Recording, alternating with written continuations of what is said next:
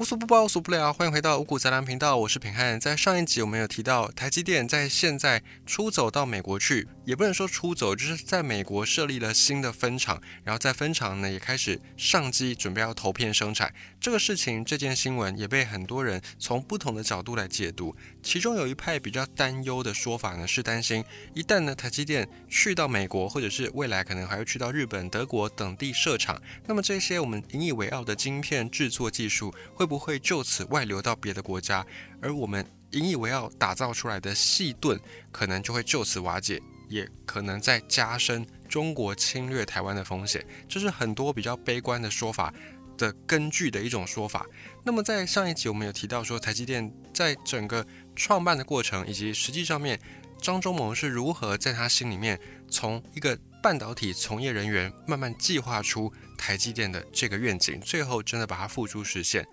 但我们也提到，台积电的发展过程其实并不是一帆风顺的，因为张忠谋在整个台积电诞生之后，也都还付出非常大量的心力。在台积电被创办的时候，张忠谋此时已经五十多岁。那么碰到第一次的危机是在两千年那个时代。两千年市场上面出现了一种新的晶体管结构，叫做骑士场效应晶体管。这是一种三 D 的结构，这个结构主要就是可以让晶片突破二十二纳米。而台积电在一开始没有办法马上的就赶上这一方面的技术，所以台积电当初被卡在了四十纳米以上，没有办法继续前进。这是台积电遇到的第一次的危机。而第二次危机发生在将近十年后，两千零九年，美国出现了一间新的晶片制造公司，这间晶片公司叫做格罗方德。格罗方德的股东有一些是来自中东的超级富豪、超级有钱人，所以格罗方德一开始起步的那个势力非常的庞大。当时市场上很多人认为说，格罗方德很快就会突破我们刚才讲到的二十二纳米技术，继续往更加精细的晶片来去迈进。另一方面，在韩国三星这里，因为有着国家请全力在扶植支持，所以三星也是咄咄逼人。台积电在这个时候已经慢慢的感受到竞争的压力。再来，两千零八年、两千零九年同一时间还发生了全球金融危机，而以上的三个危机，不管是哪一个，都足以对台积电造成非常重大的打击跟挫折。而此时的张忠谋已经退休，继任张忠谋的叫做蔡立行。蔡立行当时候碰到这些问题跟局面，采用了一个大部分的人都会想到的很直觉的一个操作方式，就是裁员。可是张忠谋他不认同裁员这个方法，因为张忠谋生平见过太多大风大浪。张忠谋知道，两千零八到两千零九年这样的一个经济下行，只是一个潮水涨潮退潮的循环。总有一天，退潮的潮水还会再涨回来。因此，张忠谋认为，现在正逢晶片半导体产业的低潮期，不管生不生产晶片，都必须要花费大量的成本维持营运。于是，就赶快利用这个时间，好好的来研发，好好的精进技术。于是呢，张忠谋重新的回到台积电，并且解雇了蔡立行，重新的握起了台积电这一艘大船的舵。而当时苹果也正推出 iPhone，张忠谋他对市场的敏锐度是非常的深刻的。张忠谋认为，智慧手机的时代一定就是未来即将到来的时刻。于是台积电又请回了先前被蔡立行给解雇的这些员工，并且也购买了艾斯摩尔先前跟台积电有渊源的最新型的设备机器。在两千零九年以及二零一零年两年之间。台积电投入总共几十亿美金，又在升级设备。不但在这段期间，晶片的需求大幅降低，公司没有赚到什么钱不说，甚至还花了更多更多的资产来去投资设备。这个对很多的企业主来说都是非常大的心魔跟障碍。但是张忠谋深知，唯有这样子，才能够在下一次的潮水涨回来的时候，带着台积电继续航向更远的大海。而就在这两年之间呢，台积电也终于突破四十纳米的技术门槛。台积电后来又主导了全世界的半导体联盟，一起打造合力的组织，跟晶片设计公司艾斯摩尔，以及在上游生产系这个材料的公司，还有在下游的封装跟测试厂一起合作，组建了一个晶片半导体大联盟。在联盟里面，各个公司之间当然也会有竞争，但是台积电作为联盟号召者。做出了保证，绝对不会参与内部的竞争，也就是贯彻台积电当时成立的那个初衷：我不设计，只管生产，所以就自然不存在跟这些晶片设计公司竞争的关系。而这一点呢，也正是后来台积电能够胜出三星的关键因素。因为三星它既设计晶片，也生产晶片。对于一些比较小的晶片设计公司来说，假设把自家的生产晶片图交付给三星生产，那么难保三星可能会抄袭其中的精良的设计，作为三星自己的晶片生产。于此一来呢，三星跟他的客户之间就形成了竞争关系。于是有很多小一点的晶片设计公司就冲着这一点，不敢把设计图交给三星，而是选择了只负责生产、不负责设计的台积电。而台积电一方面又继续的精进自己的生产技术，于是呢，晶片设计公司，尤其是越小间的晶片设计公司，就越来越愿意把订单交给台积电。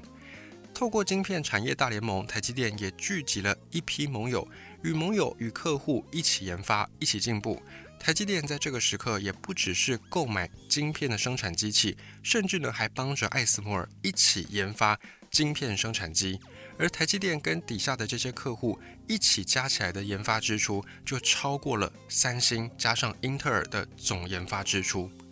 当然，从现在来看，这个结果无疑是正确的。不过，放在当时的时空背景之下，任何人都会认为张忠谋在进行的是一场豪赌。尤其是格罗方德，格罗方德这间竞争者，他先前已经投入了非常非常多的资金在研发费用，最后却还是选择放弃。因为这些研发费用已经昂贵到连中东的这些有钱大股东都觉得，真的有必要这么贵吗？真的值得在这个晶片，在这个不知道未来在何处的产业投下如此多的资源吗？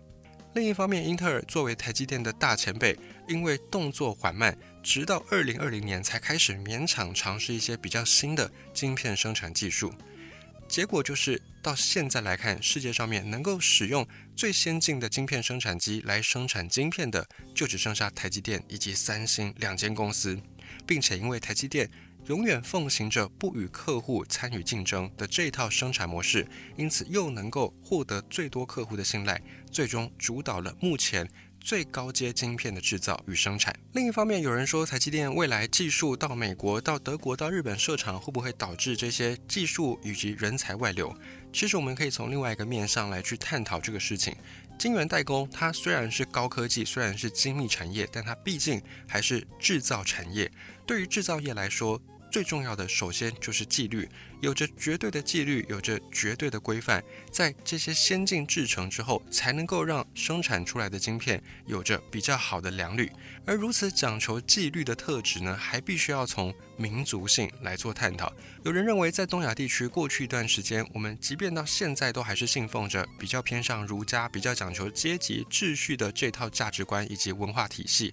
因此呢，跟极度要求纪律、极度要求规范的晶片生产、晶片制造来说，恰恰不谋而合。而在西方，尤其在美国，讲求的是个人的自由以及个人发展的潜力。相形之下，在西方为首的这些国家，民族性上就比较没有像东亚这里能够如此的高度服从纪律，能够高度的服从秩序。也因此，有人认为，未来即便美国。以及德国或者是日本都有着台积电的生产场地，但是配合着民族性来看，最终还是比较有可能在亚洲的传统文化以及教育之下，才能够让晶片生产制造业所生产出的产品良率达到最高，良率达到最大。而承接这个问题，另一方面也有人认为，假设台积电能够把这些工程师也都带到美国去。或者有另外一间很有本事的企业，可以从东亚引进无数的这些也高度服从纪律、高度服从秩序，并且从小就接受儒家教育、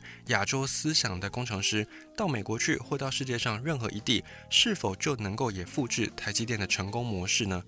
对于这一点，有一些产业人士则认为，其实机体电路 IC 的设计跟生产背后是有无数无数数不尽的先进制程，包含了晶圆的制造。切割、显影、曝光、蚀刻、镀膜，每一个制程都需要非常专职的工程师，并且花费多年的累积经验，才可以去成就出一张非常高水准的晶片。而台积电本身因为家大业大，过去也累积了非常多的实力，整合了许多合作伙伴，因此台积电的 IC 生产感觉像是一种技术一条龙式的生产。但是台积电每一个晶片、每一个制程都是无数的工程师穷极好几年的时间才能够窥之一二，想要一套就把台积电全部的制程都给复刻、都给模仿，并且达到样样通、样样又专，基本上。没有办法在短时间内做到，至少这不会是一年、两年、五年、十年之内的事情。而台积电公开的供应商就有几十家，台面上它的合作伙伴就有如此的多，每一间供应商又都有自己的独门技术，甚至在该领域是有垄断的能力。就算今天你能够获得台积电的生产场地，能够获得台积电的工程师，也跟台积电叫一样的设备跟原料，但是还是会有所不同。就好比三星与台积电，他们是主要的竞争对手，但是最终在市场上产品的良率就还是有蛮大的落差。因为在晶片生产，并不是买到机器放入原料，按下按钮就能够轻易的生产好，还有很多背后需要去校正的、需要去调整的功夫要做，以及呢各项的生产条件也都会需要经验的大量累积。就算是同一个设备，来自不同的供应商，两者的差异可能就误差百分之一，这百分之一的误差看上去。并不影响什么，但是如果每一个设备都误差了百分之一，而原物料之间也误差了百分之一，只要十个制成就能够把两者百分之一的差距拉大到百分之十，更不要说晶片的设计与生产背后有数十道非常精密高科技的制成，每一个制成都误差百分之一，最后的结果就会直接的导致这个产品的良率由很高到很低。而三星与台积电之间的差距，也就是在于很多地方，两者只差百分之一，甚至百分之零点五。而更不要说在中国这里，有许多的晶片公司还更差到百分之五、百分之十，最后直接影响到良率，而良率就会影响到产能，产能也会是最终半导体生产最大的关键因素。这些都直接的影响到半导体厂的生产成本。并且这些生产成本必须要用复利来去计算思考，就好比存在银行的钱，每一年每一年随着利息不断的增长，到最后成长的速度会以指数级的方式往上攀升。台积电与其他的晶片生产公司之间的差异也是如此。同时，在台积电的整个生产晶片过程当中，其中一道制程，一个工程师可能就只了解他所负责的这一道制程，其他的制程。一无所知，因此，如果你要复制出另外一个台积电，你可能需要挖角上万名的工程师，如此庞大的人事费用，倒不如直接用股票的方式买下台积电，可能还来得更加简单明了一些。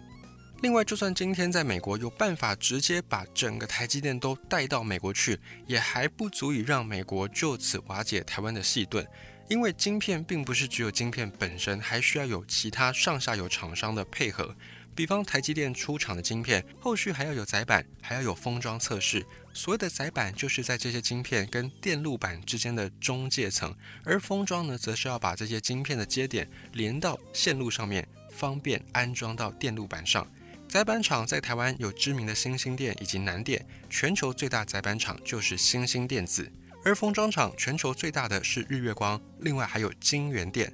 在这些流程，也就是封装、载板都做完之后，才是我们看到的所谓的一块一块的晶片。而这个过程，假设没有其他的高阶制程配合，没有其他的专业厂商配合，仍然并不能够称作为是非常顶级的晶片。